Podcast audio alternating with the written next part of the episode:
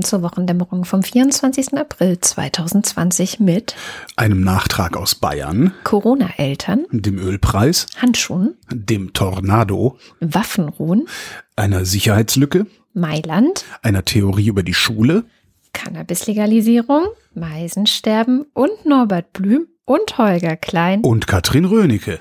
Ich würde gerne einsteigen mit einem Thema, das ganz, ganz allgemein ist und äh, Corona betrifft. Und zwar habe ich mir relativ spontan gerade eben drei Minuten vor der Sendung überlegt, dass es voll cool wäre, wenn es so etwas wie Corona-Empathie gäbe. Mhm. Und orientieren möchte ich mich da an dem vielleicht manchen bekannten Gedankenexperiment von Rawls zu Gerechtigkeitsthema. Also der hat ja eine große Gerechtigkeitstheorie entwickelt vor langer, langer Zeit, worauf aber bis heute immer wieder auch Bezug genommen wird. Unter anderem Christina Schröder, die ehemalige Bundesfamilienministerin, hat ihre Dissertation über Gerechtigkeit geschrieben und sich auch auf Rawls bezogen, um sich sofort von ihm zu distanzieren. Ich wollte gerade sagen, ja garantiert genau die falschen Schlüsse draus gezogen. Ne? Genau. Und die Idee ist ja, dass man sozusagen in einem Gedankenexperiment sich vorstellt, man würde eine Gesellschaft gestalten, von der man aber nicht wüsste, an welcher Stelle man man hinterher in dieser Gesellschaft steht. Also ist man arm, reich, alt, jung, krank, gesund, egal, man weiß es nicht und deswegen sollte man die Gesellschaft eben so gestalten. Und da dachte ich, das wäre eigentlich total toll, wenn man so eine Art Corona-Empathie ähm, entwickeln könnte, auch als Gedankenexperiment für alle, dass man sich vorstellt, man müsste Gesetze und Regeln so gestalten, dass man nicht wüsste, ob man morgen aufwacht und entweder Risikogruppe ist, alt, jung, Kleinkindeltern, arm, reich, großer Garten, kleine Wohnung und so weiter und so fort. Das ist ja letztlich das, was ich schon seit einigen Wochen in allen möglichen Podcasts immer wieder wiederhole, äh, dass ich sage, es soll sich jeder, der Lockerungen möchte, jeder, der über Herdenimmunität nachdenkt, soll sich selber fragen, welches Opfer er vor allen Dingen auch in seinem privaten Umfeld bei seinen Angehörigen zu bringen bereit ist dafür. Das ist ja letztlich nichts anderes. Frag dich, wie viel bist du bereit dafür zu opfern? Weil äh, der Tweet kam, glaube ich, damals von Julia Reda.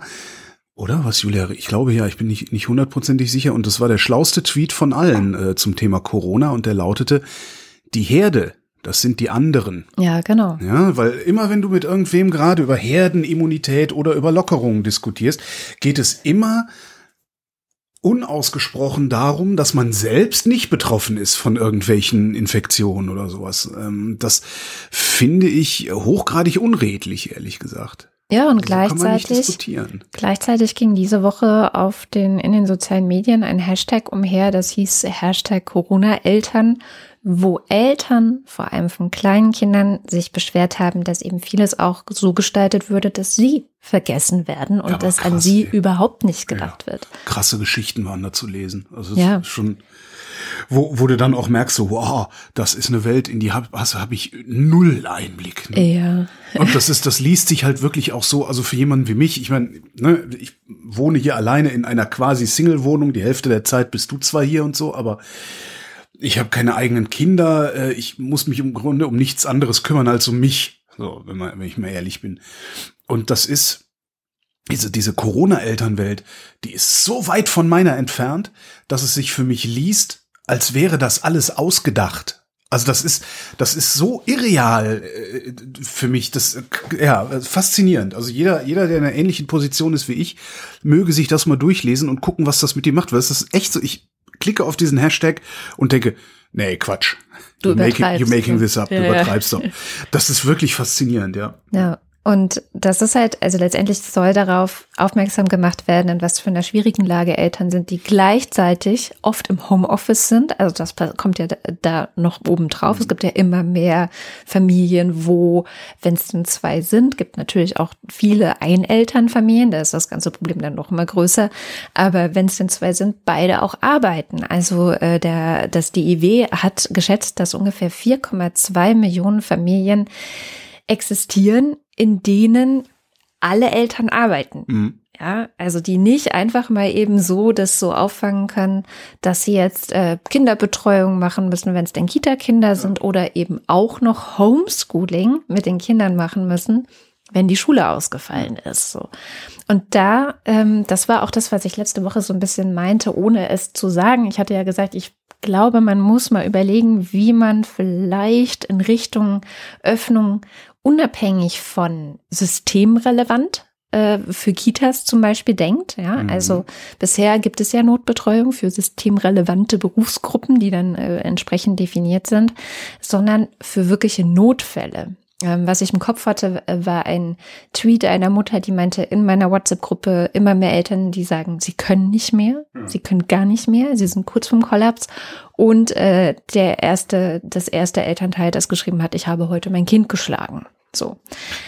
Also so die, die, ähm, ja, die Not, ja. die teilweise in Familien herrscht, die wird natürlich, die wird natürlich nicht gesehen. Ne? Das ja. ist ja auch, was ganz oft gesagt wurde, Eltern haben keine Lobby. Da hast du ganz schnell dann äh, wieder eine Diskussion an der Backe, wenn du sagst, okay, wir machen das jetzt nicht nach Systemrelevanz, ja, was auch, wo ich wirklich auch gerne nochmal nachfragen wollen würde, warum genau Anwälte systemrelevant sind, warum genau Journalisten Journal systemrelevant sind. Okay, die Kolleginnen und Kollegen Reporter, die da draußen rumlaufen müssen und so, ja.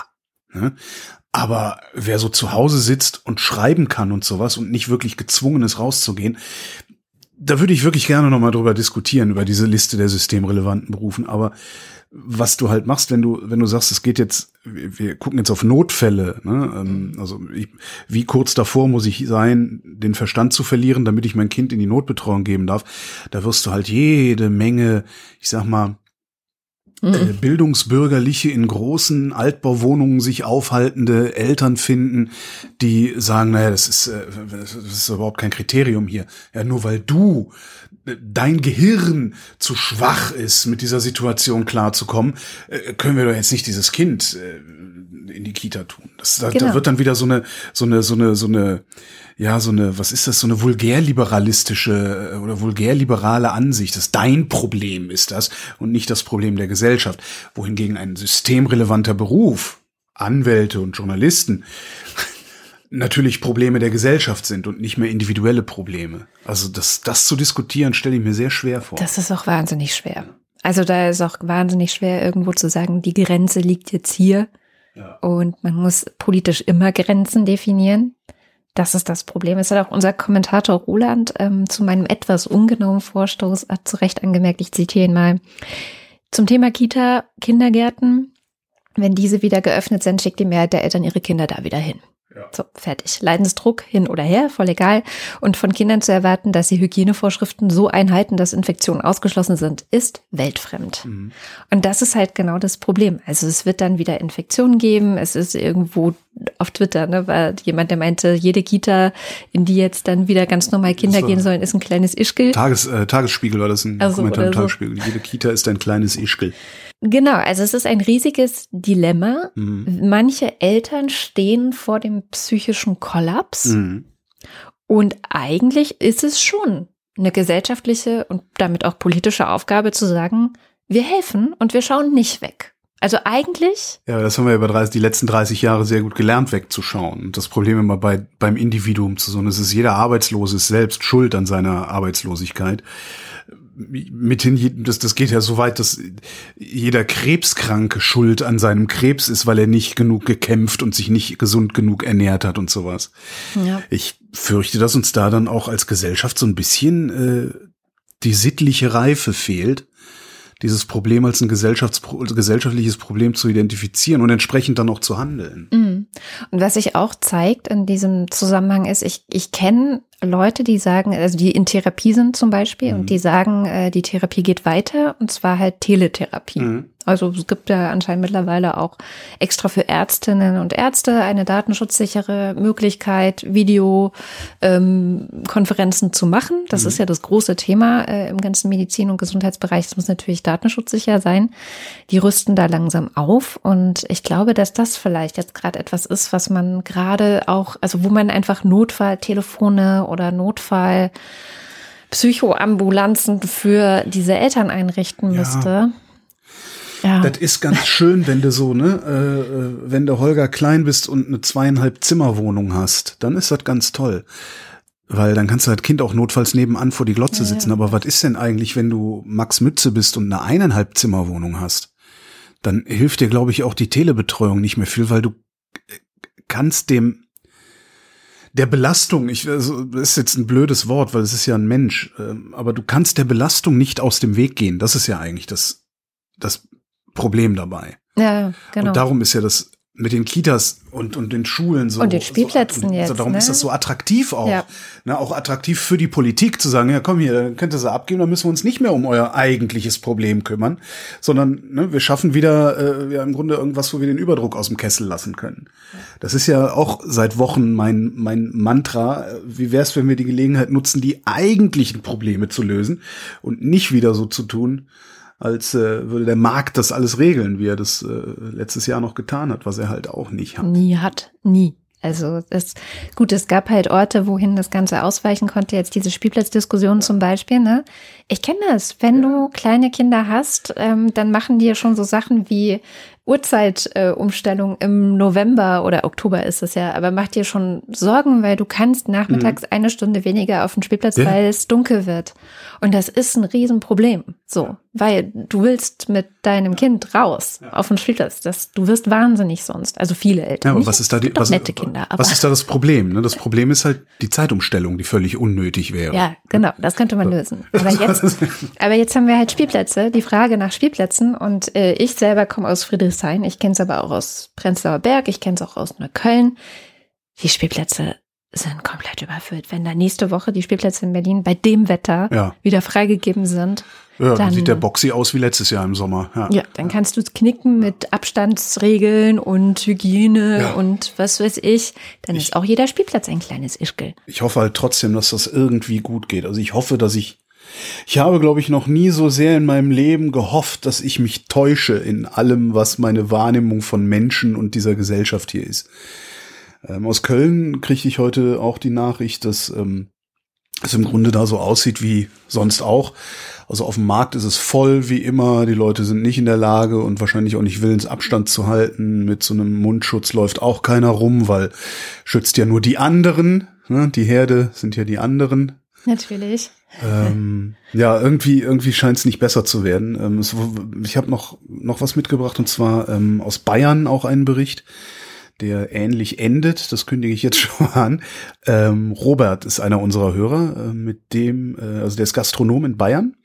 Und mit dem hatte ich ja schon mal geredet, als das mit den Kontaktsperren gerade so losging. Also hieß so Abstand und so weiter. Ne? Also damals hat er noch geöffnet gehabt, seine, sein äh, Wirtshaus.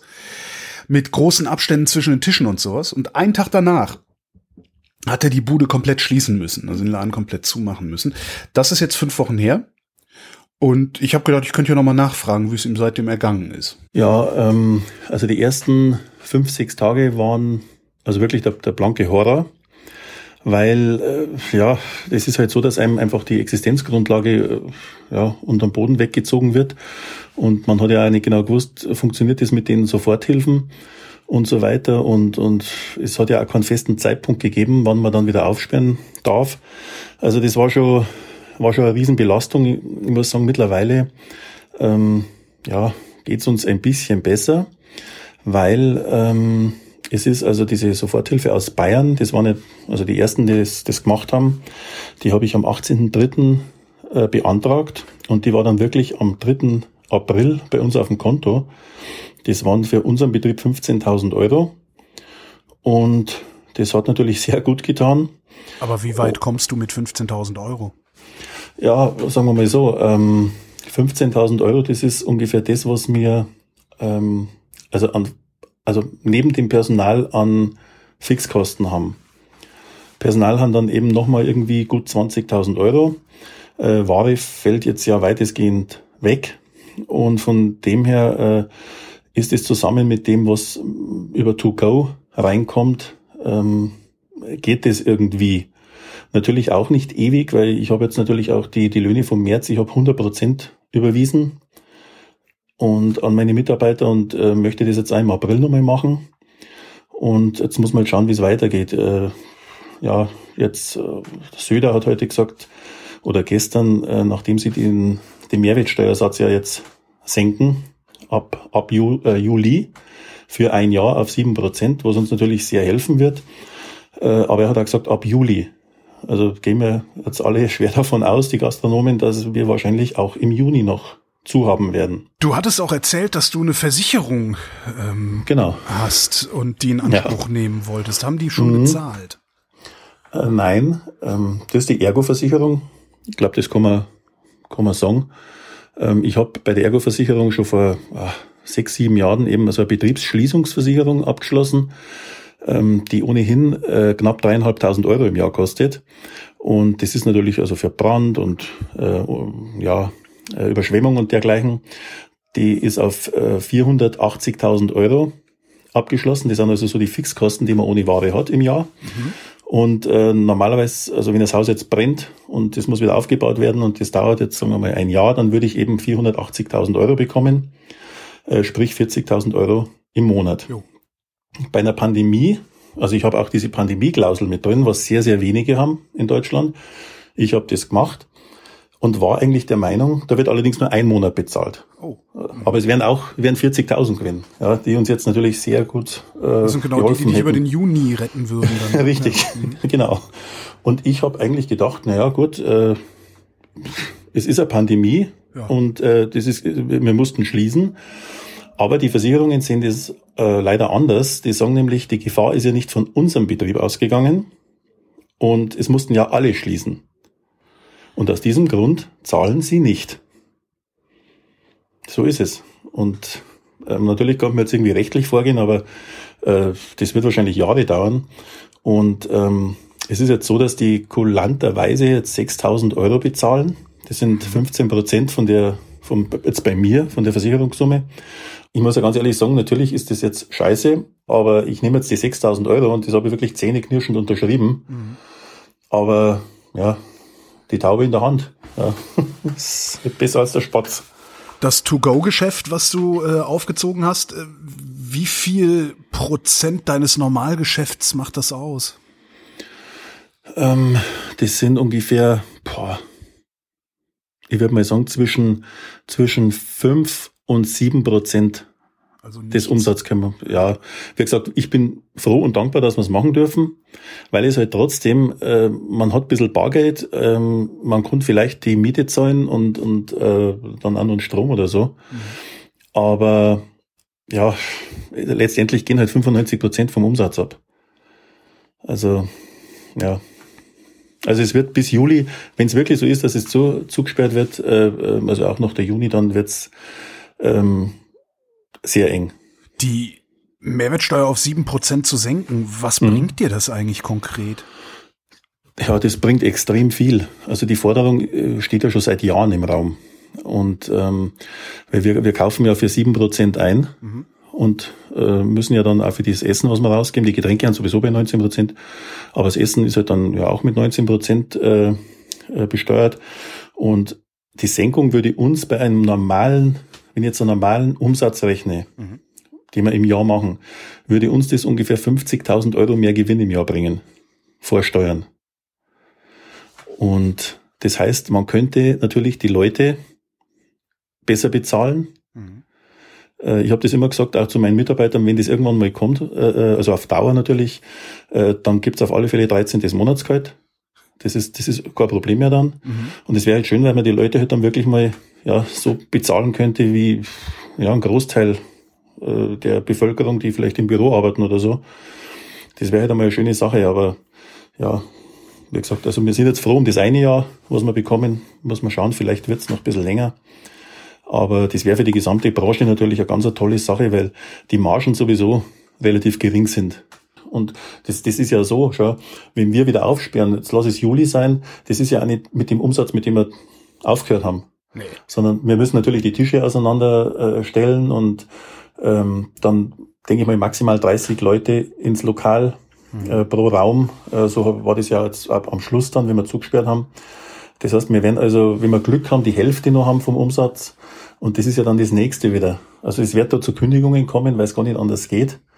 Und, ähm, und was ich halt auch überhaupt nicht verstehe, wenn man sieht, was in den Bau- und, und Gartenmärkten jetzt los ist.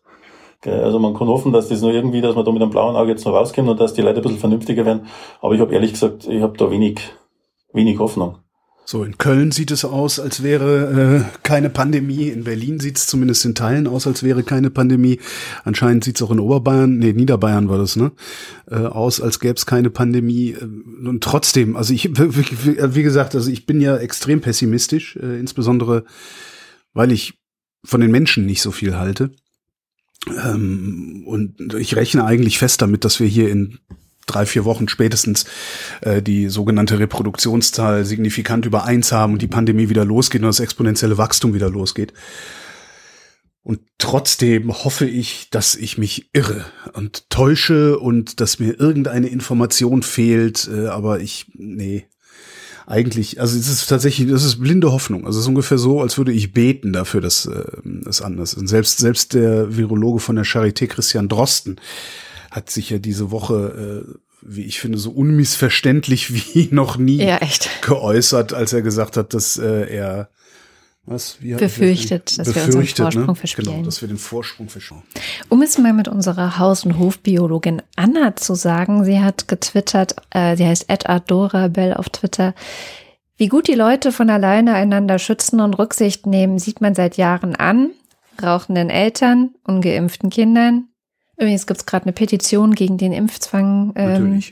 Äh, Natürlich. SUVs, mhm. Kauf von Fast Fashion, Laubbläsern. Ach, eigentlich allem. das hätte ich jetzt nicht, aber ja, das ist äh, gar nicht gar nicht verkehrt. Ähm, wir hatten es ja eben noch mit den Leuten, die zu Hause sitzen. Mhm. Ähm, jetzt gab es eine Befragung des Nürnberger Instituts für Arbeitsmarkt und Berufsforschung. Die haben mal gefragt, wie sieht's denn eigentlich aus mit den Schülern, die zu Hause äh, unterrichtet werden, lernen, sich selbst unterrichten und sowas. Mehr als ein Drittel der OberstufenschülerInnen ähm, hat gesagt, täglich weniger als zwei Stunden mit der Bearbeitung von Aufgaben oder digitalem Unterricht zu verbringen. Ähm, jetzt habe ich, ich habe keine Ahnung. Also wie gesagt, ich kann es noch nicht mal ansatzweise beurteilen. Ich habe keine Kinder. Dass ich zur Schule gegangen bin, ist 30 Jahre her. Ich vermute, heute ist Schule. Ich hoffe, heute ist Schule anders. ähm, wenn ich aber das zugrunde lege, was vor 30 Jahren in der Schule kann, kann es, äh, wie, ne, ich weiß, aber hm. kann es sein, weiß, dass Schule dermaßen ineffizient ist, dass zwei Stunden täglich eigentlich reichen würden, wenn man Schule sinnvoller organisieren würde? Kann das sein?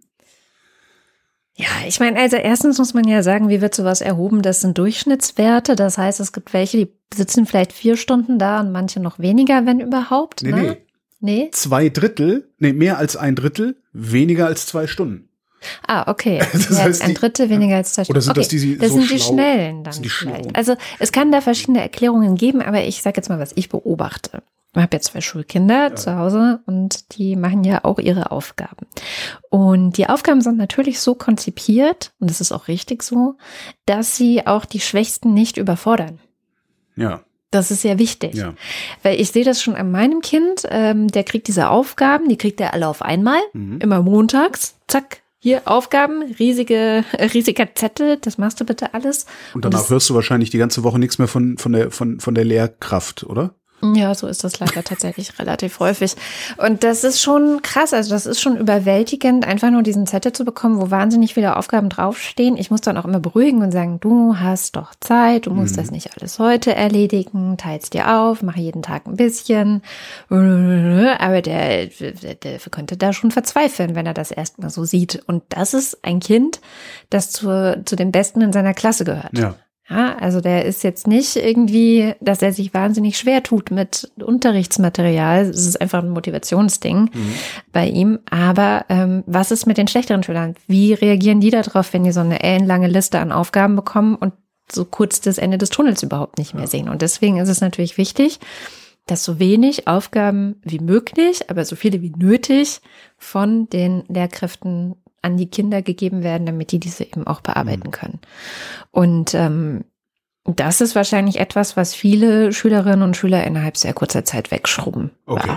Also, das äh, gehe ich mal also von sagt aus. das weniger was über Schule im Allgemeinen aus, sondern eher über. Äh genau. Und ähm, Und dann kommt noch sowas dazu. Es ist ein sehr schöner Artikel im Guardian von einer britischen Familie, die in Italien lebt, jetzt also schon seit zwei Monaten im Homeschooling-Modus auch ist. Mhm. Beide Eltern arbeiten, das Übliche. Trotzdem relativ privilegiert, große Wohnung, äh, nicht so junge Kinder. Ich glaube, das jüngste war neun oder so.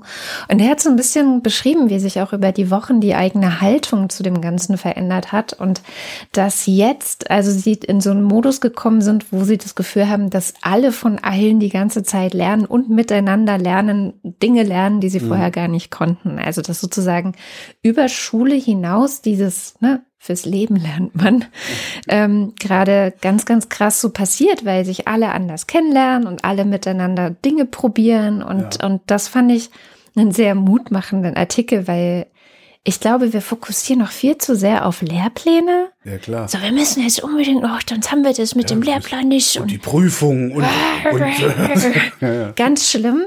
Und was aber überhaupt nicht gesehen wird, ist ja, dass ähm, gerade wirklich was fürs Leben gelernt wird und oder gelernt werden könnte. Ja, aber davon kann man ja nicht den NC für äh, Medizin oder Jura äh, erreichen. Ne? Also das, äh ja, das ist auch noch meine Diskussion, zu der ich übrigens, äh, der Rezo hat diese Woche wieder ein Video gemacht. Mhm. 20 Minuten nur diesmal. Es geht um das Thema Schulen, es geht um das Thema Abitur und Abschlussprüfungen und wie das eben so unterschiedlich geregelt wird.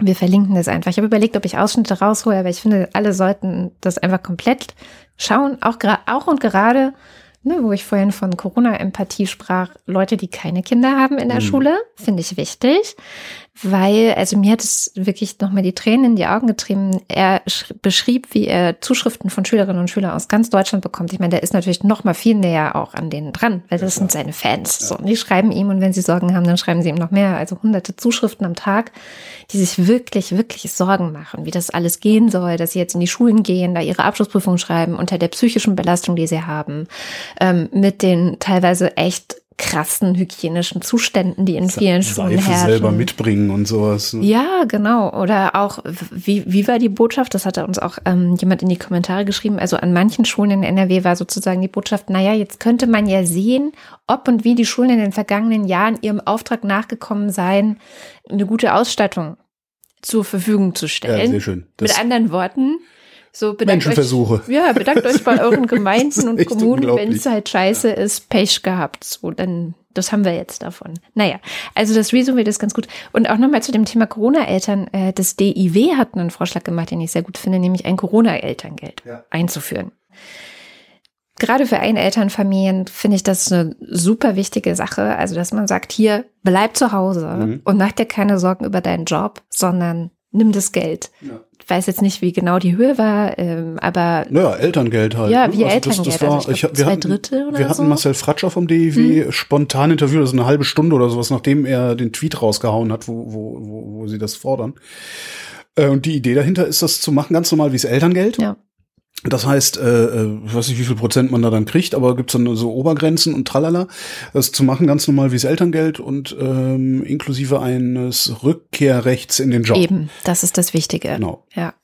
Das äh, ist das Wichtige. Man wird nicht verhindern können, dass die Leute natürlich dann irgendwie, wie es halt so ist, wenn du ein paar Monate nicht in deinem Job bist und alle anderen aber vielleicht weitermachen oder so, dann ja, äh, bist ja. du vielleicht ein bisschen abgehängt. Also es kann schon Karrierenachteile ja, haben. Du brauchst halt drei Wochen, dann bist du auch wieder drin, weil ja. das alles nämlich auch nur mit Wasser gekocht wird.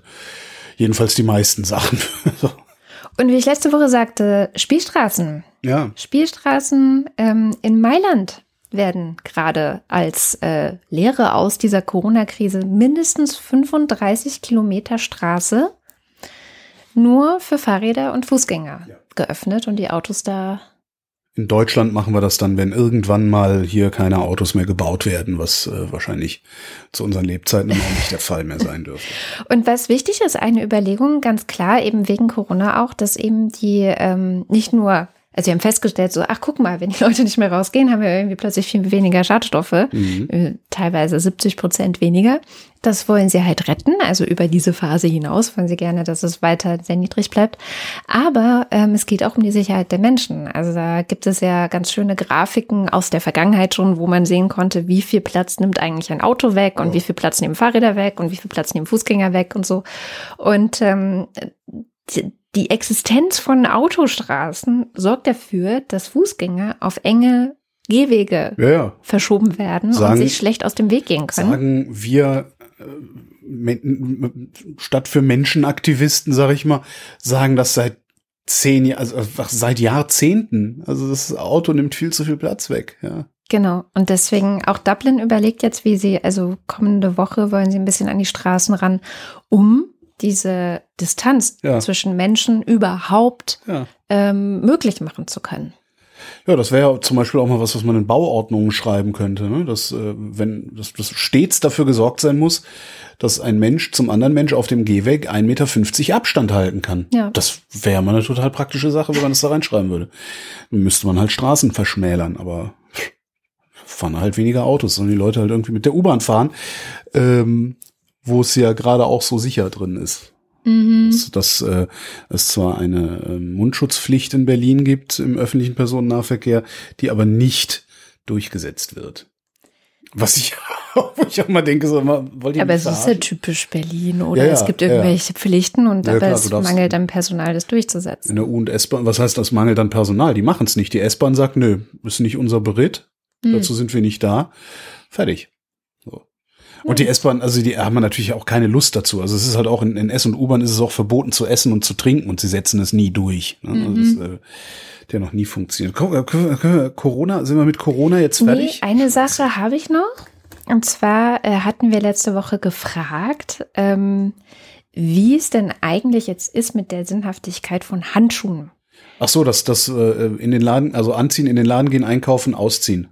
Das Ding war das, ne? Genau, das Ding, da hatten wir jede Menge Kommentare äh, bei uns im Blog, die sich dem gewidmet haben von Krankenschwestern, die gesagt haben, so Nurse Planning jetzt mal hier. Und ähm, besonders schön fand ich die Erklärung von Jonas, der geschrieben hat, es gibt so ein Schwarz-Weiß-Prinzip beim Umgang mit äh, Handschuhen. Es äh, gibt eine saubere Seite, weiß, und eine dreckige Seite, schwarz. Und man will, dass das Schwarze nicht ins Weiße kommt. Und dann muss man sich eben selbstständig irgendwie überlegen, welche Seite vom Handschuh jetzt welche Funktion übernimmt. Weil wenn du zum Beispiel ein Chirurg bist und du machst eine OP, ist das schwarze innen. Ja, Ja, du möchtest nicht, dass das ne, und so weiter. Ich habe das alles gelesen und ich habe, also da waren halt sehr, sehr viele Kommentare und die meiste Zeit habe ich gedacht, ja, aber das ist halt, ist mir alles völlig klar, was ihr da schreibt, aber es beantwortet exakt meine Frage nicht. Schütze ich mich gegen eine Schmierinfektion, wenn ich vor dem Laden die Handschuhe anziehe und nach dem Laden die Handschuhe wieder ausziehe? Das ist irgendwie nicht so explizit beantwortet. Und da worden. kommt wieder unsere Haus- und Hofbiologin Anna ins Spiel, die uns nämlich einen äh, Audiokommentar dazu geschickt hat, wo sie die Frage beantwortet. Ja, also generell kann man sagen, dass unsere Haut uns vor Krankheitserregern schützt, dass also die Viren nicht über die Haut in unseren Körper kommen. Anders ist es bei sogenannten Schmierinfektionen. Dabei berührt man etwas mit der Haut, auf dem sich dann Krankheitserreger befinden. Und wenn man sich dann im Falle von Corona halt an Mund, Nase, Augen fasst, kann man sich ebenfalls infizieren. Und das geht natürlich auch, wenn man zwischendrin persönliche Gegenstände berührt, wie das Handy und damit dann an ähm, Mund oder Nase kommt. Und äh, welche Rolle dieses Szenario bei der Infektion mit SARS-CoV-2 spielt, ist aber noch nicht so ganz klar. Ähm, allerdings könnten uns Handschuhe vor diesen Schmieren, äh, Schmierinfektionen natürlich nicht per se schützen, weil die Übertragung funktioniert halt genauso gut, wenn ich Handschuhe anhabe und äh, mich dann eben zum Beispiel ins Gesicht fasse. Ähm, ein Problem ist, dass unter den Handschuhen eben sehr starkes Schwitz, äh, sehr stark zum Schwitzen kommt. Alle Viren und Bakterien, die da drunter stecken, sind also vor Austrocknung geschützt und überleben länger.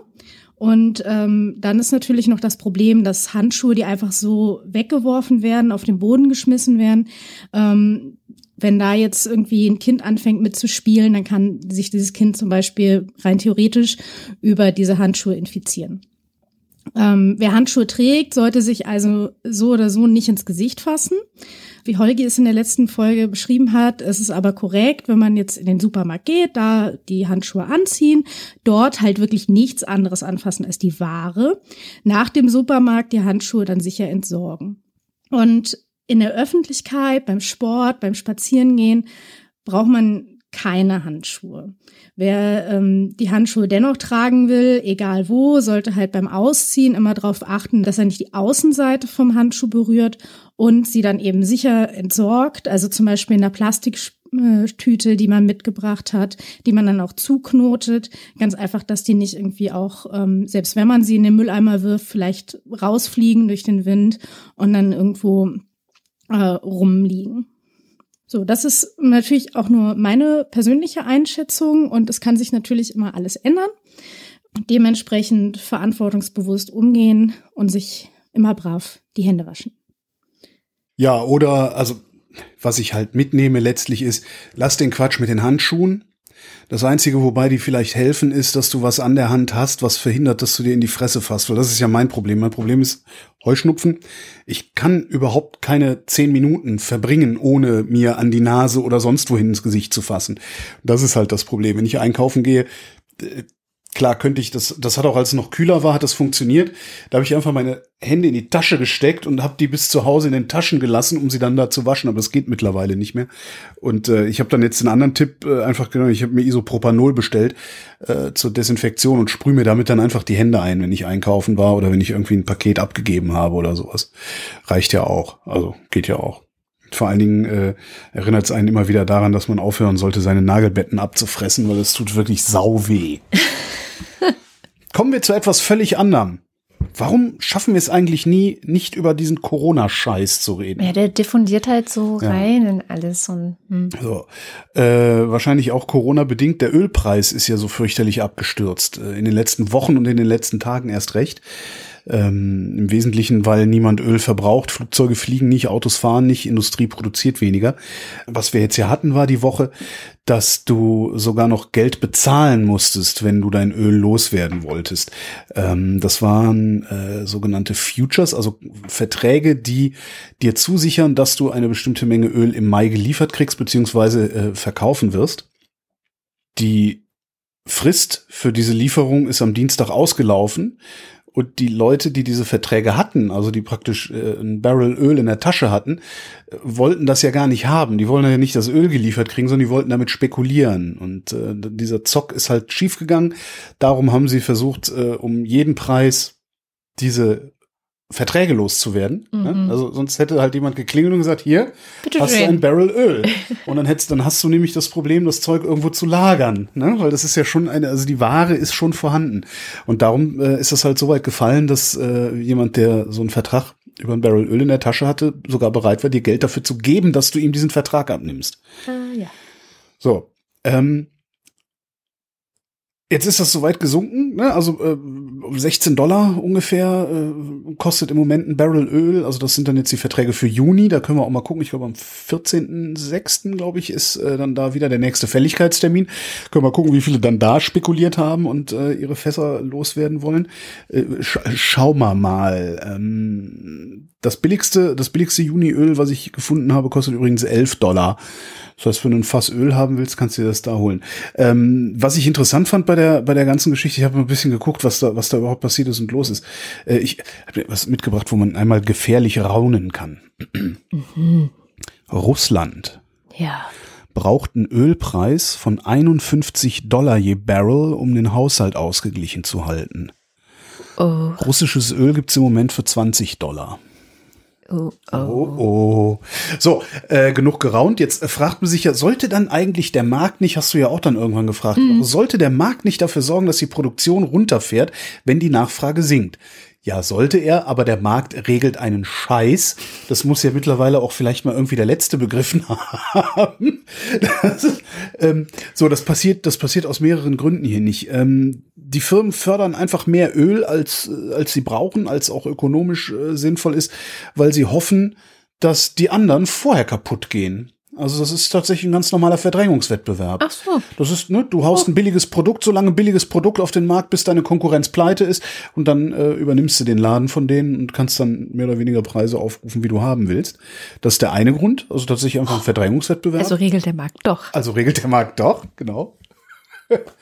und es gibt ähm, Ölfelder, vor allen Dingen ältere Ölfelder, die nicht einfach abzuschalten sind, die sind mhm. nicht einfach runterzufahren. Ähm, das äh, schreibt ein, im Spiegel habe ich das gefunden, da gibt es so ein Beratungsbüro, das da zitiert wird. Ähm, es könnte sogar geschehen, dass man die Förderung später überhaupt nicht wieder zum Laufen bekommt, weil der Kontakt zum Erdölvorkommen, Erdöl, Erdölvorkommen unterbrochen ist und der Druck in der Lagerstätte nicht mehr stark genug ist, um das Zeug hochzuholen. Das heißt, du förderst halt einfach weiter, äh, auch wenn es sich nicht lohnt, in der Hoffnung, dass es sich irgendwann mal wieder lohnt und du dann überhaupt noch was fördern kannst. Äh, und solche Ölfelder gibt es in der Nordsee, in Russland und in Mexiko zum Beispiel. Und die zögern halt ihre Produktion so lange nach hinten oder ihren Stopp so lange nach hinten raus, äh, ja, bis es nicht mehr anders bis es geht. gar nicht mehr anders geht. Ne? Ähm, wer da ein bisschen besser dran ist, ist die Fracking-Industrie, also Schieferöl. Ne? Also wir Mhm. pumpen Chemikalien in, die, oder in den Boden und holen dann da Öl raus. Die können sofort aufhören damit. Die haben aber wiederum das Problem, dass sie alle bis Oberkante kreditfinanziert sind. Das heißt, wenn die jetzt aufhören damit, dann kommen die Banken und sagen, ja, nee, äh, sorry, aber wenn euer Geschäftsmodell nicht mehr funktioniert, dann gebt mir jetzt mal alles schon mal her hier. Das heißt, die arbeiten jetzt auch weiter, um ihr Geschäftsmodell am Leben zu halten, auch mit Verlusten. Ja, das ist so, darum passiert das äh, weiter. Außerdem die Fracking-Leute, also insbesondere in den USA, also die Ölindustrie, die spekulieren ja eh darauf, dass Trump sie retten wird. Äh, Mhm. Können wir ja mal spekulieren. Mal gucken, ob er es macht. Im Moment ist er ja damit beschäftigt, im Moment ist er ja damit beschäftigt, sich äh, Desinfektionsmittel zu spritzen. Der Vollidiot. Oh, das war echt der Tief. Also Trump, wir haben ihn nicht mehr in der Sendung, weil einfach, man kommt auch nicht mehr hinterher mit seinen Tiefpunkten. Aber das war echt, äh, naja. Das von heute, ne? Mit dem Ja. Desinfektionsmittel hast du, mitgekriegt? Ja, ja, der rät dazu, dass man das spritzt. Nee, dass, dass das mal untersucht werden soll, dass seine. Fachleute das mal untersuchen sollen, äh, was denn ist mit Desinfektionsmittel spritzen, weil das ja innerhalb von einer Minute die Viren kaputt macht. Und viel Licht würde ja auch die Viren kaputt machen und da sollen sie mal testen, äh, wie man das Licht in den Körper bringen kann, äh, entweder über die Haut oder auf andere Ja. Wege. Mhm. Ja, kommen wir zu einem auch irgendwie mit Corona verwandten Thema. Und zwar haben die Vereinten Nationen sich gedacht, och, also wenn jetzt irgendwie schon die ganze Welt wegen Corona im Lockdown ist und auf Standby steht, dann könnte man das ja vielleicht nutzen und sagen so, Leute, wir machen jetzt auch weltweit mal Waffenruhe. So, keine Kriege mehr oder alle Kriege, die da sind, wir legen die Waffen nieder. Wie soll das denn gehen? Ähm, naja, also warum denn nicht? Also es steht ja gerade alles still und wenn du willst, ist Krieg letztendlich auch eine Form von, jetzt wird's zynisch, Arbeit. Also so- sozusagen, naja, also, naja, okay, das ist ein bisschen arg zynisch, aber ähm, trotzdem haben die ja auch ein Interesse vielleicht daran, jetzt nicht unnötig ihr Leben zu gefährden. Ja, es ist schon ein bisschen egal. Es haben ja schon viele ihre Waffen niedergelegt. Ne? Wir hatten das Beispiel Saudi-Arabien und Jemen vor kurzem. Und auch andernorts äh, gibt es schon Waffenruhen und es gab einen großen, ja, ich sag mal, äh, einen, einen großen Fürspruch für diese Idee, die ähm, der UN-Generalsekretär Antonio Guterres auch schon Ende März formuliert hat. In war-ravaged countries, health systems have collapsed. Health professionals, already few in number, have often been targeted. Refugees and other displaced by violent conflict are doubly vulnerable. The fury of the virus illustrates the folly of war. That is why today I am calling for an immediate global ceasefire in all corners of the world. It is time to put armed conflict on lockdown and focus together on the true fight of our lives. Mehrere Dutzend Länder haben gesagt, okay, wir machen jetzt eine richtige UN-Resolution und bringen das auf den Weg und machen, dass das wirklich passiert. Also es gab dann am Wochenende nochmal von der äh, Direktorin von UNICEF, Henrietta Fore, die hat auch gesagt, wir müssen das machen. Also weil einfach auch um Kinder zu schützen. In den Kriegsregionen leben 250 Millionen Kinder. Die sind schon gefährdet und durch diese kaputte Gesundheitsinfrastruktur in Krisengebieten wird es noch viel schlimmer. Ja, aber in einer Welt, in der solche Dinge wie die Tet-Offensive, der Yom Kippur-Krieg und die Krim-Annexion möglich sind, glaube ich nicht daran, dass irgendwie die Welt sich für eine durchgehende Waffenruhe entscheiden wird. Im Leben nicht. Genau, und du liegst exakt richtig, weil diese Woche dann der Downer kam, nachdem, wie gesagt, sich wirklich viele Länder, darunter übrigens auch Deutschland, Frankreich, aber viele andere Länder auch noch, geeinigt hatten, dass sie diese Resolution auf den Weg bringen wollen, hieß es dann, nee, USA und Russland machen nicht mit. War ja klar. Weil, Interessant finde ich, das heißt, China hätte mitgemacht. Na gut, die führen auch keinen Krieg gerade großartig, oder? Ja. ja bisschen Nicht, in Tibet und so, aber Ja. jetzt, äh, Ist ja. jetzt nicht so entscheidend anscheinend. Und beide haben es begründet mit, sie haben ja verschiedene Antiterroroperationen Mhm. in verschiedenen Ecken der Welt und ein Waffenstillstand könnte diese ja behindern. Ja, so ist das wohl. Ja. Wenn die das sagen, muss das stimmen. Wo wir bei Waffen sind, ähm, es gab noch was Schönes. Annegret Kramp-Karrenbauer ist diese Woche notorisch geworden, ähm, oder zumindest auffällig. Und zwar geht es da um den Tornado. Der Tornado ist ein Kampfflugzeug der Bundeswehr. Der ist sehr alt. Ähm, muss ersetzt werden, muss auch schon länger ersetzt werden. Das ist ein technisches Konzept aus den 70er Jahren, 1970er Jahren, ist äh, seit über 20 Jahren, äh, wird das Ding auch nicht mehr hergestellt, ist seit Mitte der 80er Jahre im Einsatz in der Bundeswehr. Der Betrieb wird immer teurer. Mittlerweile sind die halt so weit, dass die Ersatzteile, die sie für diese Maschinen benutzen, irgendwie handgefertigte Einzelstücke und sowas alles sind. Also das ist eigentlich. äh, Ja klar, ne, wenn das- einfach äh, aus den 80ern sagtest du, ne? ja. Ja, aber das ist normal, dass Waffensysteme so lange laufen. Ja, aber aber irgendwann ist halt auch mal gut. Ja, in anderen Bereichen der Gesellschaft musst du dann halt auch handgefertigte Ersatzteile Ja, dafür richtig. besorgen. Ja. So, das, das muss ersetzt werden, äh, weiß auch jeder. Ähm, die Union scheißt sich da nix, die ersetzen das sofort, weil Hauptsache fließt Kohle und Präsentkörbe, das kennen wir von denen ja. Die SPD duckt sich teilweise weg, weil Teile der SPD ganz gerne sich aus der nuklearen Teilhabe rausmogeln würden. Die nukleare Teilhabe hatten wir ja auch schon mal in der Sendung. Da geht es um die ähm, Atombomben, die US-Atombomben, die in Büchel gelagert sind. Nukleare Teilhabe sagt, äh, NATO-Staaten ähm, führen Atomkrieg für den jeweils anderen Staat. Das heißt, überall in den NATO-Staaten liegen Atomwaffen rum, ähm, wie bei uns halt amerikanische Atomwaffen, die dann unter deutsche Flugzeuge geschraubt werden und abgeworfen werden können. Das findet die SPD nicht ganz so geil. Jedenfalls Teile der SPD finden das nicht ganz so geil. Und es gibt zumindest unter, wie nennt man sie denn, Wehrexperten äh, die Theorie, dass die SPD bei dieser Luftwaffenerneuerung, also Tor- Tornado-Erneuerung, so rumeiert in der Hoffnung, dass es dann demnächst vielleicht eine rot-rot-grüne Regierung gibt und man dann irgendwie, wenn man den Tornado lang genug kaputt gehen lässt, sagen kann, ach, Entschuldigung, jetzt haben wir ja gar kein Flugzeug mehr, was das macht. Nehmt mal eure Atomwaffen zurück. Das ist so eine Theorie, ob, ob das Ja. stimmt. Ich, ich finde es einigermaßen plausibel. plausibel, ja. Ja, jetzt hat Kramp-Karrenbauer, also unsere Verteidigungsministerin, dem Bundestag einen Plan vorgelegt zur, zum Tornado ersetzen. Gekauft werden sollen jetzt 93 äh, Jäger 90. Ähm, Die heißen heute Eurofighter, sind aber halt auch eine Entwicklung aus den 80er Jahren, die dann irgendwie äh, mit sehr viel Verzögerung, glaube ich, um die Jahrtausendwende rum mal äh, eingeführt wurden. Und sie wollen kaufen 45 F-18 von den USA. Äh, Das Ganze soll bis spätestens 2023 im Bundestag entschieden werden. Das ist ein riesiges Volumen, mehrere zig Milliarden Euro, die da ausgegeben werden. Da hätte ich mich jetzt vielleicht erstmal drum gekümmert, die bestehende Eurofighter-Flotte in Betrieb zu nehmen, weil Stand Februar haben von den 140 Eurofightern, die die Bundeswehr hat, 10 funktioniert. Aber ist jetzt halt nur meine Meinung, ne? dass ich mich vielleicht darum erstmal gekümmert hätte, statt neue Eurofighter zu kaufen, weil es ja davon auszugehen, dass die dann auch nicht funktionieren. Ähm, es sei denn, die haben irgendwie auf magische Weise Eurofighter Update. Update gemacht. Das Eurofighter-Update. Jetzt soll ähm, die F-18, die sie kaufen wollen, soll diese nukleare Teilhabe sicherstellen. Ähm, Kramp-Karrenbauer sagt nämlich, ja, wenn der Tornado raus ist, dann äh, ist was, was ist das Zitat? Dann gehen der Luftwaffe Fähigkeiten verloren, die aktuell nur von amerikanischen Herstellern angeboten werden, was nicht ganz richtig ist. Die F-18 kann nämlich nicht einfach Atombomben tragen, das muss erstmal zertifiziert werden, so, ein- so ein Flugzeug. Das heißt, die Amis müssen sagen, ja, okay, so und so unter den Bedingungen können wir da die Atombomben drunter machen.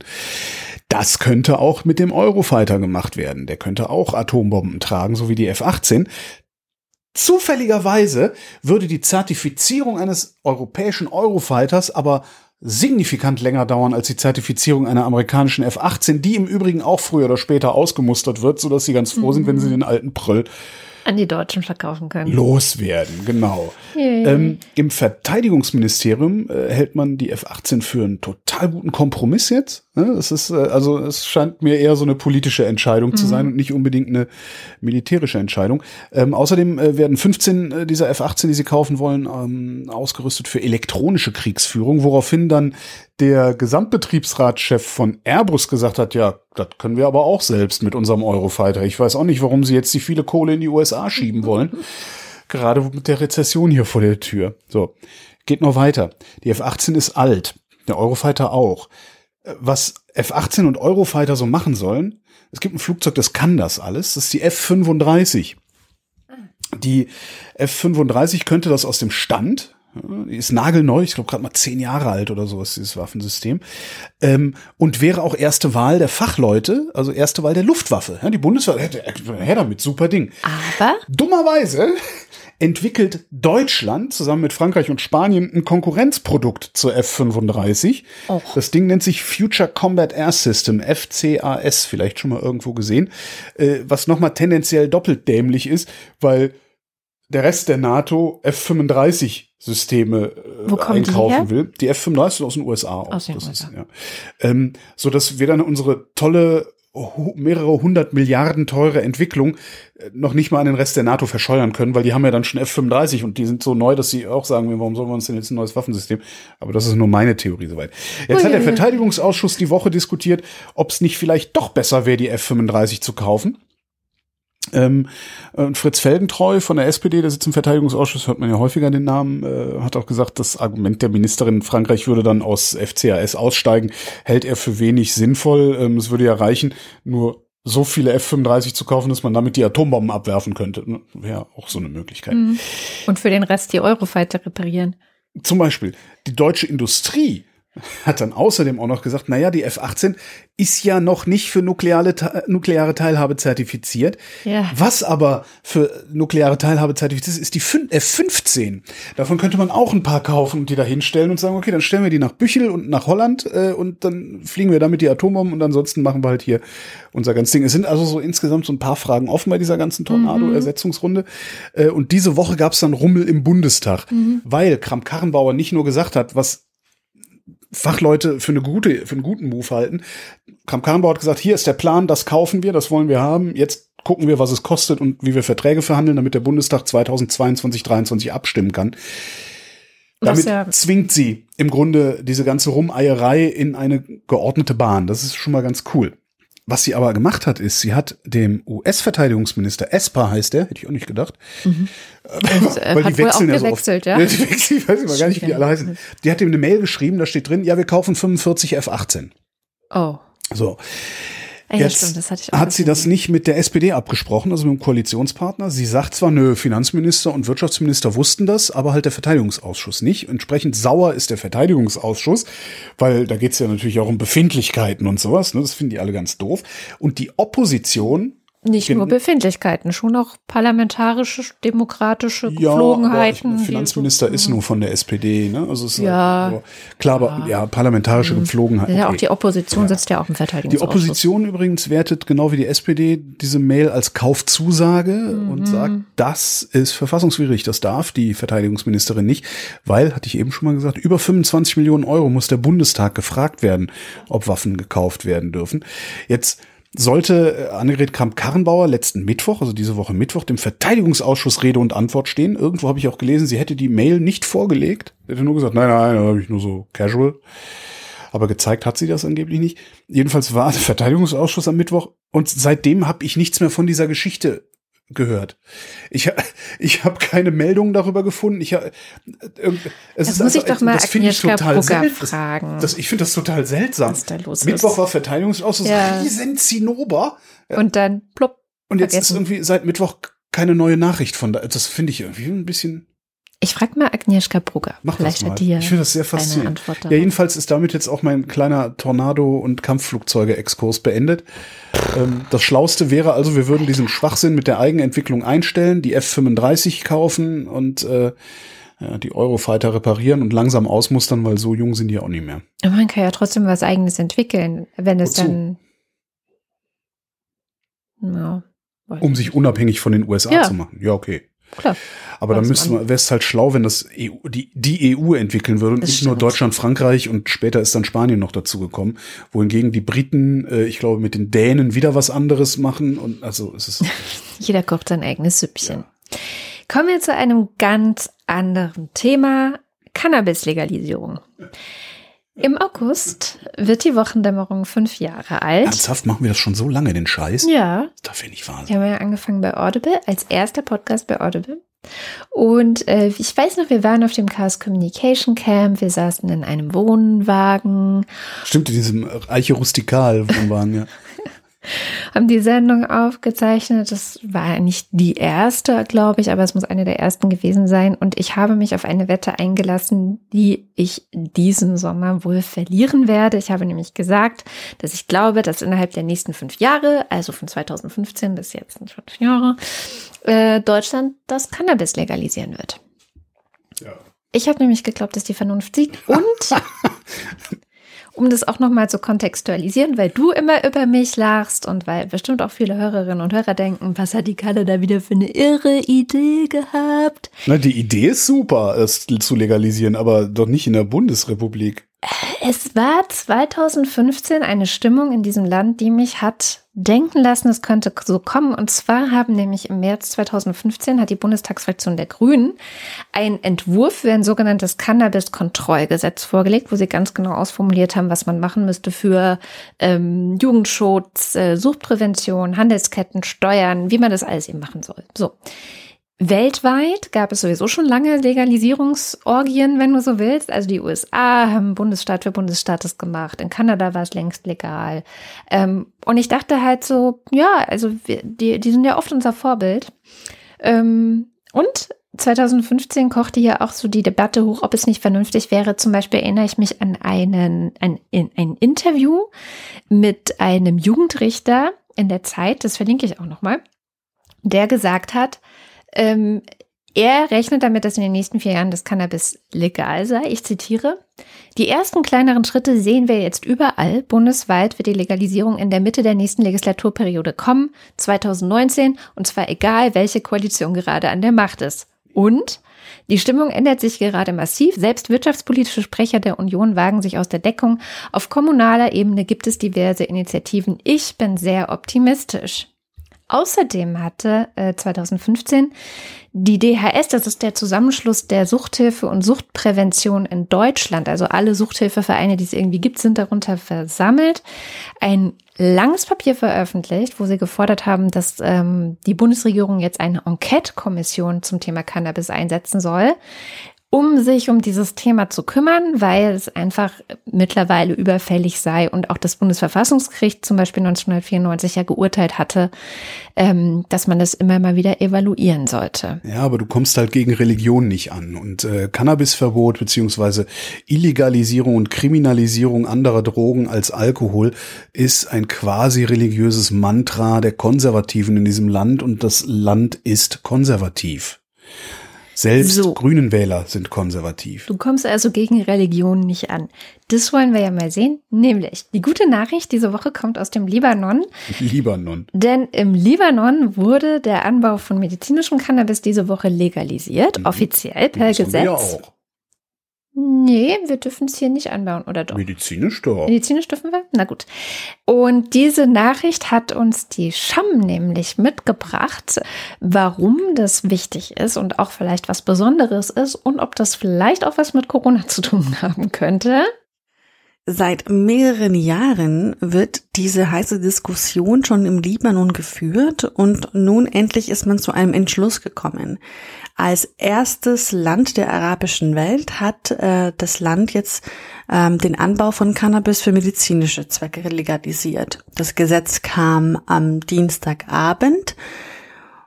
Aber auch ganz wichtig, es sieht vor, dass allein und nur der Staat, wirklich allein der Staat mit Cannabis handeln darf. Naja, manche von euch werden es vielleicht schon wissen. Dieses kleine Land am Mittelmeer gehört mit seinem eigentlichen Anbauverbot von Cannabis. Äh, dieses Land gehört nach UN-Angaben weltweit zu den wichtigsten Produzenten von Cannabis. Sie wird vor allem im Osten des Landes angebaut. Also seit Generationen wirklich bauen die Bewohner dort ähm, trotz häufiger Razzien Cannabis an. Und insbesondere tatsächlich auch während des Bürgerkriegs im Libanon 1975 bis 1990 florierte dort der Anbau tatsächlich. Und ich habe letztens tatsächlich eine Dokumentation angesehen, da, da wurde das genannt, roter Libanese. Das war in den 80ern in Westdeutschland ein gängiges Synonym für Haschisch. Auf jeden Fall Die libanesische Regierung hatte jetzt bisher jahrelang versucht, den Osten des Landes davon zu überzeugen, auf andere Pflanzen umzusteigen, aber ohne Erfolg. So, neben dem Ruf, eine der größten Haschischproduzenten des zu sein, ist das Land auch eine der höchst verschuldeten Staaten der Welt. Und jetzt kommen wir zum Grund ähm, dieser, dieses, dieses Gesetzes. Die Entscheidung kommt daher also zur passenden Stunde der Zeiten der Corona-Krise aber auch natürlich vorher, ist das Land eigentlich in eine der schwersten Wirtschafts- und Finanzkrisen seiner Geschichte gestürzt. Sie stehen derzeit kurz vor einem Bankrott und die derzeitige Pandemie macht die Lage auch wirklich nicht besser. Ihre Währung hat erheblich an Wert verloren und wie fast alle Länder der Welt wird auch der Libanon dieses Jahr schrumpfen, also finanziell. Ähm, nur dieses Land dann um ganze 12 Prozent. Nicht alle sind große Fans dieser Entscheidung. Die schiitische Organisation Hezbollah, die im Land viel, viel Einfluss genießt, lehnte sie ab mit dem Grund, ja, damit können wir unsere Wirtschaftskrise ja auch nicht retten. Es bringe, es wird kein Geld reinbringen. Und Experten und Politiker hoffen da eben auf andere Ergebnisse.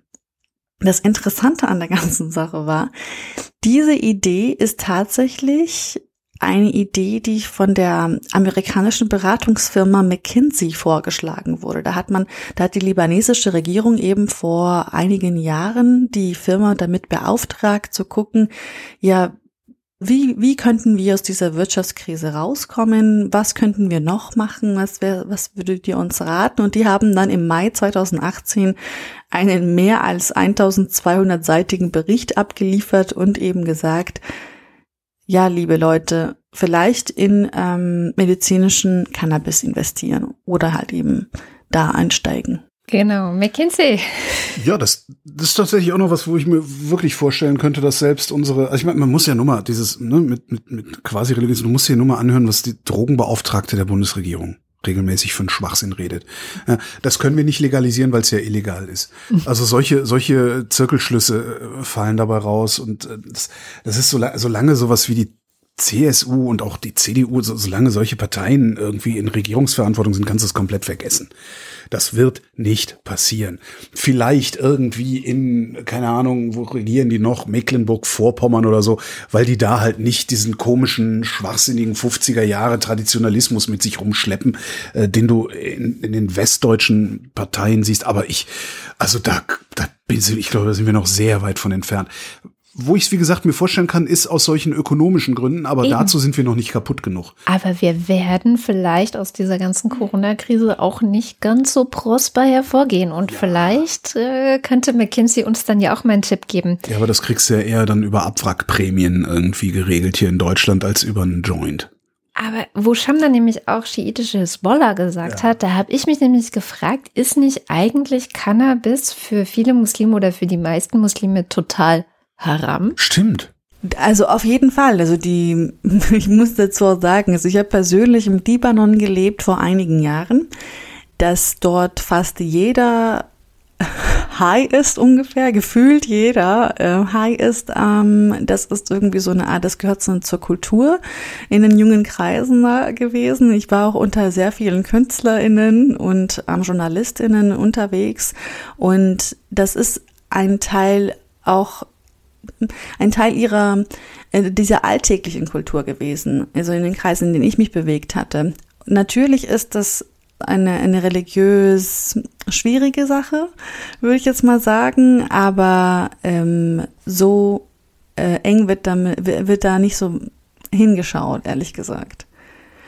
Also es ist auch eine Sache, mit der man sehr, sehr viel Geld gewonnen hat in den letzten Jahrzehnten im Libanon und auch in anderen arabischen Ländern. Also das ist gar nicht so ungewöhnlich, dass man hört, dass ein arabisches Land Haschisch produziert. Ja, und das ist doch vielleicht doch mal ein ganz schönes Beispiel dafür, wie Pragmatismus religiösen Fundamentalismus schlagen kann. Eins der geilsten Dopes, das ich damals hatte, also so lange her, da habe ich noch in Köln gelebt, waren Libanese. Siehste? Ja. Siehste? Ja, ja, ich finde es, also es ist hier nicht anders. Hier sind ja auch alle high. Ja, ja eben. Aber, aber wenn du, du musst halt nur konservativ genug sein, also ne, konservativ, dieses mit mm. Anführungszeichen, also leicht verbrämt, äh, dann glaubst du halt, das würde nicht existieren.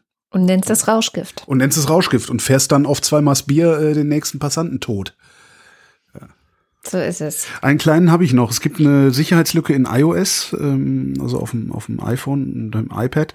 Anscheinend ist die Mail-App seit, äh, seit iOS 6, ja, wir haben mittlerweile Mhm. Version 13. Seit iOS 6 ist die Mail-App anscheinend kaputt und hat eine so gravierende Sicherheitslücke, dass äh, Experten inklusive das Bundesamt für Sicherheit in der Informationstechnik, wobei ich da immer nicht so genau weiß, was ich von denen halten soll, weil letztendlich ist das derselbe derselbe Schrank, aus dem auch die Drogenbeauftragte kommt. Ne?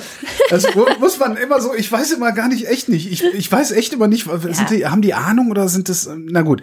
Aber selbst die und viele andere auch, also Fachzeitschriften und sowas, äh, raten dazu, die Mail-App auf dem iPhone nicht mehr zu benutzen, bis Apple dieses Ding gelöst hat, dieses Problem. iPhone Also und iPads. die Mail-App zu löschen. Wo ich immer dachte, das geht gar nicht, weil das wäre Bordmittel, aber die, das geht. Die kann man runterschmeißen, kann einen alternativen Client benutzen. Da gibt's zum Beispiel äh, ähm, äh, Spark. Das benutze ich, wo ich auch nicht weiß, ist das sicher? Und was es auch noch gibt, wie ist denn das andere? Es gab noch einen anderen, es gibt so alternative Mail-Clients auch. Ja, wollte ich nur kurz gesagt haben, falls es noch nicht jeder oder jede mitgekriegt hat. äh, Also wer ein iPhone hat, Schmeißt das Ding runter. schmeißt das Ding so lange runter oder zumindest äh, alle alles Mail abrufen, einstellen damit und das Ding irgendwo nach ganz hinten auf den fünften Screen verbannen oder so. Und das gilt nicht für Mac OS. Das muss man auch noch mal dazu sagen, weil die sehen zwar gleich aus, im Grunde, die Mail-Apps, aber ähm, da ist es okay. Hier, hast du schon mal vom Meisensterben gehört? Äh, ich habe mitgekriegt, dass es irgendwas zum Thema Meisensterben gibt, Mhm. habe mich dann aber nicht weiter darum gekümmert und habe auch vorher noch nicht gehört, dass es Meisensterben gibt. Ja, weil ich glaube, das haben auch viele deswegen nicht mitbekommen, weil es das Meisensterben seit Anfang März gibt. Mhm. Und naja, Jetzt auch Menschen sterben seit Anfang März. Ja. genau. Ähm, und zwar äh, sind vermehrt Meisen an einer seltsamen Lungenerkrankung gestorben. Covid-19 oder was? Nein, genau. Also da haben sie jetzt lange geforscht, was ist da los, was ist da los. Und jetzt hat der NABU rausgefunden, es ist nicht Corona, sondern es ist ein Bakterium namens Sutonella ornithocola, das schuld daran ist. Das gibt es auch schon länger. Das tötet fast ausschließlich Meisen, vor allem so kleinere Arten, die wir bei uns, ist es eben die Blaumeise, die äh, sehr klein ist. Und ähm, ja, jetzt wissen sie endlich, was los ist, aber sie können auch nicht so wahnsinnig viel dagegen tun anscheinend. Was aber wichtig ist, auch für dich und mich, also wenn euch, uns Meisen so am Herzen liegen wie mir, also mir liegen Meisen am Herzen, das liegt aber auch nur daran, dass ich jetzt ein Vogelhäuschen habe, Ich nicht. Wo immer ein paar Meischen auch am Meisenknüttel hängen und ich das total gerne mag. Ähm, diese Erreger sind erstens für Menschen und andere Tiere ungefährlich. Trotzdem sollte man, wenn man tote Vögel findet, aufpassen. Also Nicht knabbern. Hygienestandards und so weiter. Wir kennen es ja langsam alle. Und ähm, der NABU würde gerne erfassen, wie schlimm das Problem ist. So. Und Ja. deswegen gibt es eine Seite, auf die kann man gehen und wenn man tote Meisen, vor allem Blaumeisen, wie gesagt, gefunden hat, kann man dort kranke und tote Vögel melden. Und das, genau, das ist sozusagen ein Aufruf. Den Link packe ich in die Show Notes und dann könnt ihr da mal hinschauen. Und dann habe ich noch ein Thema, ein kleines, und die Nachricht ist sehr frisch. Ähm, Norbert Blüm ist gestorben, Ja, im Alter von 84 Jahren. das letzte gute Gewissen der CDU, ne? Exakt, äh, das soziale Gewissen der CDU Gewissen. oder der Union, Ja, es sagen gibt viele. noch so ein paar, ne? Also der Polenz ist ja auch nicht ohne, das stimmt. aber äh, oder Polenz- Rita Süßmuth ist ja. auch super. Stimmt, aber das sind halt tatsächlich diejenigen, die im Grunde der CDU noch ein menschliches Antlitz Mhm. verleihen. Also weil das ist so, das, das habe ich bei diesem Blüm, Blümtod auch gedacht, dass der CDU so langsam aber sicher die mythischen Figuren wegsterben. Ähm, an, an ja, die, die irgendwie so Leuten wie mir, die schon ein bisschen älter sind, irgendwie noch das Gefühl geben, dass die CDU vielleicht doch eine Partei sein könnte, die im Sinne der Menschen und sozial und ne, so rheinischer Kapitalismus, katholische Soziallehre, was man alles mit diesen Leuten verbindet. Soziallehre, Christliche genau. Soziallehre, was man alles halt mit diesen Leuten verbindet, was aber mit, äh, weiß ich nicht hier, wie heißt dieser Typ in, in, in, in Sachsen, äh, was mit diesen Typen in, Äh. in Thüringen, äh, was mit denen eigentlich überhaupt nichts mehr zu tun hat, ja. oder Merz Laschet, oder Merz. Spahn oder Es ist alles, das hat mit der CDU, wie, wie Blüm sie dargestellt hat, nichts mehr zu tun. Und denen sterben die gerade weg. Jetzt dauert es dann wahrscheinlich noch mal eine Generation, bis äh, wirklich auch der Letzte gemerkt hat, dass, äh, das eine neue oder eine andere Partei ist als äh, das, worauf sie sich immer wieder berufen, wenn sie Blüm zitieren. Ich muss, wenn man die Oma von einem, von einem Schulfreund von mir denken, die hat immer CDU. In den 80er, den späten 80ern hat die CDU gewählt, weil der Adenauer so ein netter Mann ist. kannst du, so, so, so persistent sind diese Eindrücke, die man hat. Auch dieser Nimbus Oh der. SPD ist nicht anders. Ja? Ja, äh, Aufstieg durch Teilhabe, das ist halt ein Ding aus den 70er Jahren. Das ist halt, Gerhard Schröder hat's getötet spätestens und die Leute glauben immer noch daran, dass die SPD eine sozialdemokratische Partei im Sinne der 70er wäre. ne? Jedenfalls habe ich ein Zitat von Norbert Blüm gefunden, obwohl ich jetzt nicht so viel Zeit hatte, das sacken zu lassen, das mir aber sehr gut gefallen hat und das in, Achtung, Zeiten von Corona, Mhm. ähm, meinetwegen auch gern irgendwie in aktive Politik einfließen könnte. Und zwar hat er mal geschrieben in seinem Buch, ich glaube 2011 oder so, Zitat, wenn die 358 reichsten Familien der Welt mehr als die Hälfte des Weltvermögens besitzen, ist das ein Anschlag auf die Institution des Privateigentums. Wenn Eigentum für alle auch Freiheit für alle bedeutet, dann ist Eigentum für wenige die Unfreiheit der vielen. Zitat Ende. Ja, soziales Gewissen der Union kann man wahrscheinlich tatsächlich Ja. ähm, nicht Und anders die Rente sagen. ist sicher. Wo Ja, sie sich ja gut. alle immer wahnsinnig drüber aufregen. Er hat halt trotzdem nicht Unrecht. ne? Ja, also das, stimmt. der hat sich ja Bisher. bezogen aufs umlagefinanzierte Rentensystem und das funktioniert eigentlich sehr gut. Noch. Sie haben es halt verkackt, als damals äh, die SPD und die Grünen sich von der deutschen Versicherungsindustrie haben kaufen lassen ähm, und äh, ja im Grunde die umlagefinanzierte Rente kaputt gemacht haben, statt sie besser auszustatten. Ich frage mich bis heute, warum sind eigentlich meine Kapitaleinkünfte ja, Zinsen und sowas, Zinsen, Dividenden. Warum muss ich darauf eigentlich keine Rentenversicherung zahlen? Warum müssen nicht alle auf alle Einkommen Rentenversicherung zahlen? Und davon machen wir dann Umlagefinanzierung. Und ich könnte mir vorstellen, dass wir uns dann auch über Altersarmut nicht mehr so große Gedanken machen müssten. Tja. Ja, vielleicht können wir ein paar Dinge Ja. noch mitnehmen von Norbert Blüm. Ähm, ich habe mir auf die Liste geschrieben, dass ich das Buch mal lesen sollte, weil da geht es tatsächlich eben auch um die christliche Soziallehre Aha. sozusagen. Und er buchstabiert das eben auch aus, so dieses ganze, dieser ganze Gedanke von Eigentum und dass Eigentum schon wichtig ist, aber eben auch mal eine andere Funktion hatte in der Gesellschaft. Ne? Und die sich ja auch in unserem Grundgesetz letztendlich widerspiegelt. Ähm, ja, finde ich ganz schön. Und damit sind wir auch schon am Ende der Sendung.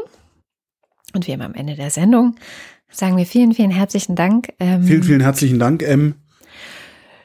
Wir müssen auch mal unbedingt die Postkarten wieder schreiben. Die liegen schon hier. Holger und ich haben uns lange nicht gesehen, aber jetzt können wir endlich mal wieder zusammen ähm, die Dankpostkarten für Fanclub und Ultras schreiben.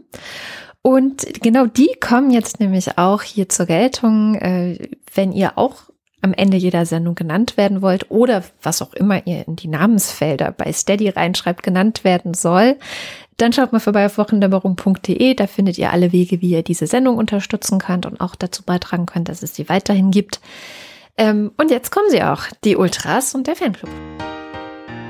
Dins 1. Alexander Bonsack, Marc Bremer. Hans Damhorst, Grund und Boden, Naturschätze und Produktionsmittel können zum Zwecke der Vergesellschaftung durch ein Gesetz das Art und Ausmaß der Entschädigung regelt, in Gemeineigentum oder in andere Formen der Gemeinwirtschaft überführt werden.